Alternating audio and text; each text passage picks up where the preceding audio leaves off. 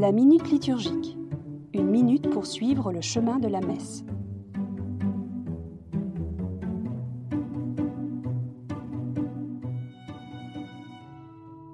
En rémission des péchés.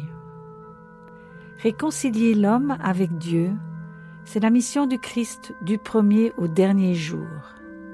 Toute sa vie, chaque instant, ont été un appel à la conversion des cœurs et un témoignage rendu à la miséricorde de Dieu.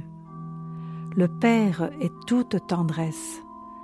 Il ouvre les bras pour accueillir ses enfants. L'amour de Jésus s'inscrit dans cette logique d'amour et de grâce.